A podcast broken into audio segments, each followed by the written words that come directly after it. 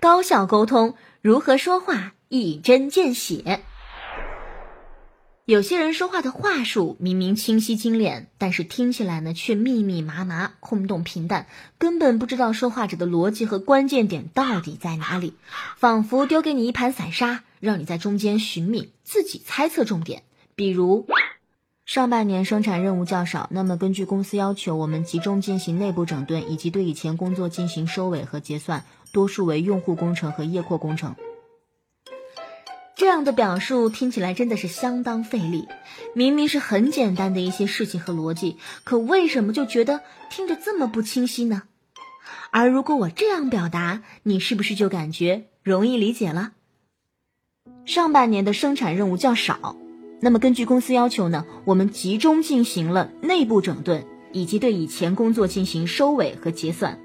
多数为用户工程以及页扩工程，这是因为很多人在说话的时候没有表达重音和关键词的习惯，对语言缺乏提炼。比如我们现在在看公众号的文章，有很多的小编呢都会用粗体，还有不同的颜色、不同的字体等，帮我们去提炼关键信息，优化我们的视觉体验。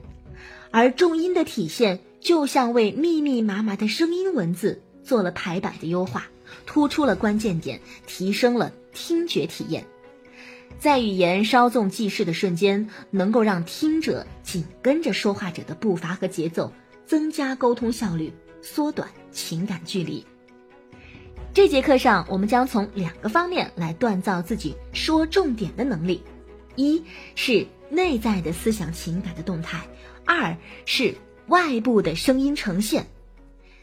内在的思想情感决定了我们选择哪些内容是表达的关键点。举个例子，我们来听这样一句话：我发现我们最舍得去爱一个人的时候，恰恰就是暗恋的时候。哎，我特意的没有表达出它的重点。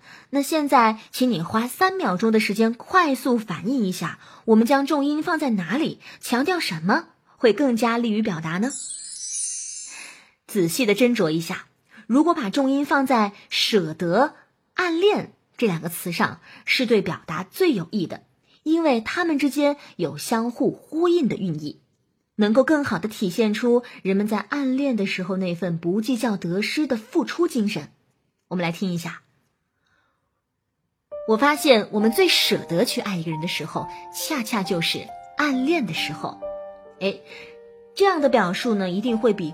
我发现，我们最舍得去爱一个人的时候，恰恰就是暗恋的时候，听起来要打动人心的多。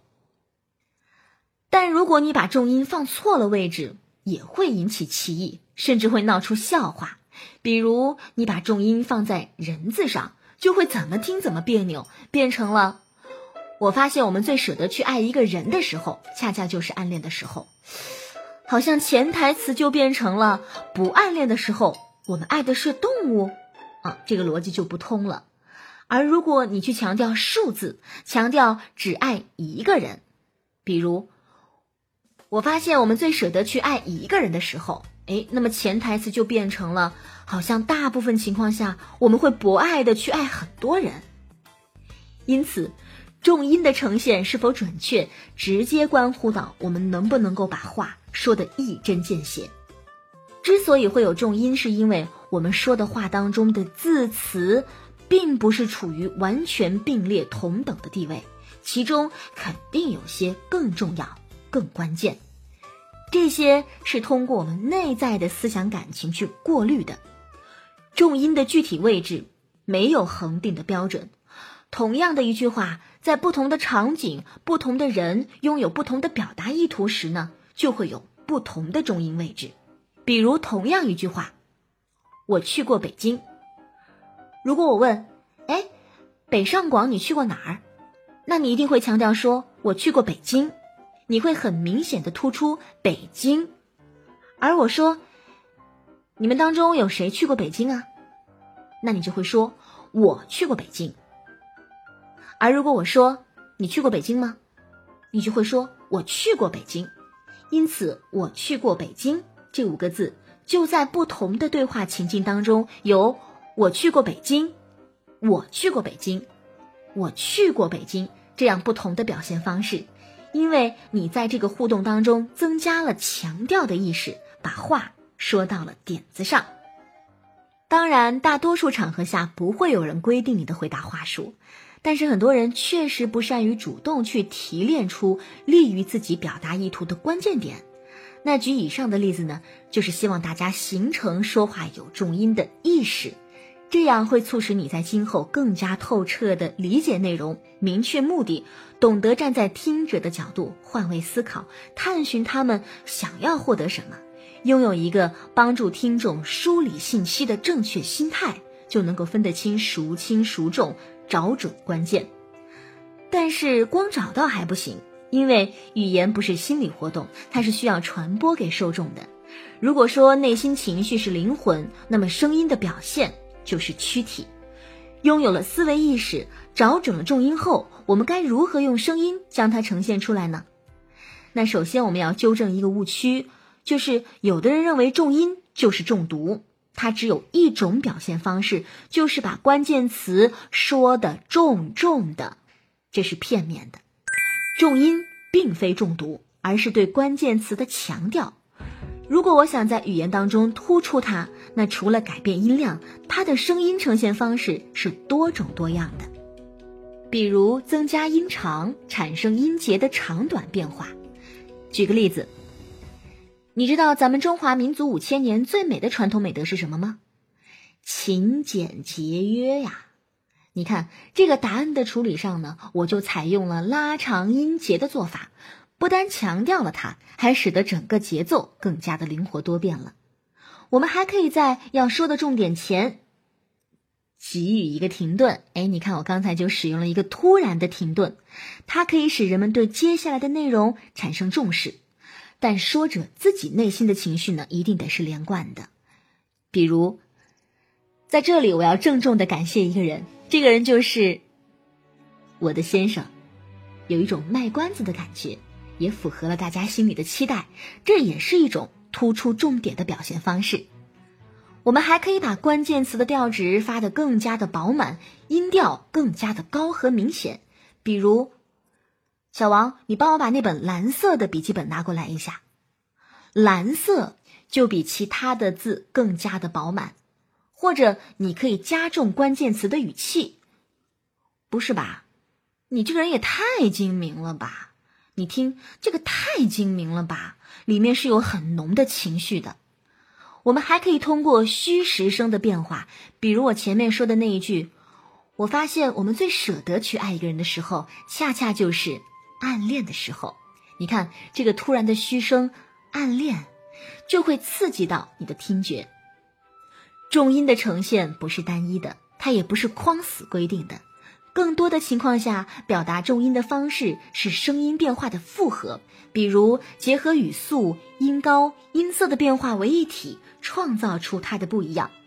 只要这个关键点能在整个的语言当中以合适的声音表现形式凸显出来，被观众格外的关注到、理解到，那么就是做好了强调的工作。当你有了重音的意识，即使是看起来机械枯燥的练习内容，比如绕口令儿。你都将拥有一个全新的表达意识，把它说得更加的生动有趣。我们一起来看一下课件当中的这个绕口令儿。绕口令儿最容易让人用念经的方式读出来，比如“白庙外蹲着一只白猫，白庙里有一顶白帽，白庙外的白猫看见了白帽，叼着白庙里的白帽跑出了白庙。”这样的表述真的让人听起来又平淡又不清晰。而我们将它的故事情节捋顺，在脑海当中形成画面，便可以将这个绕口令当中的场景布局，还有事情发展的轨迹，都生动的讲述出来，也就同时有了重音的意识以及找准重音的能力。这段绕口令当中，前两句展现的是近景，交代方位还有事物，而后两句呢是动静，强调发生了什么事儿。带上这样的理解，我们在处理的时候，就会在前面的部分强调事物和方位，变成白庙外蹲着一只白猫，白庙里有一顶白帽。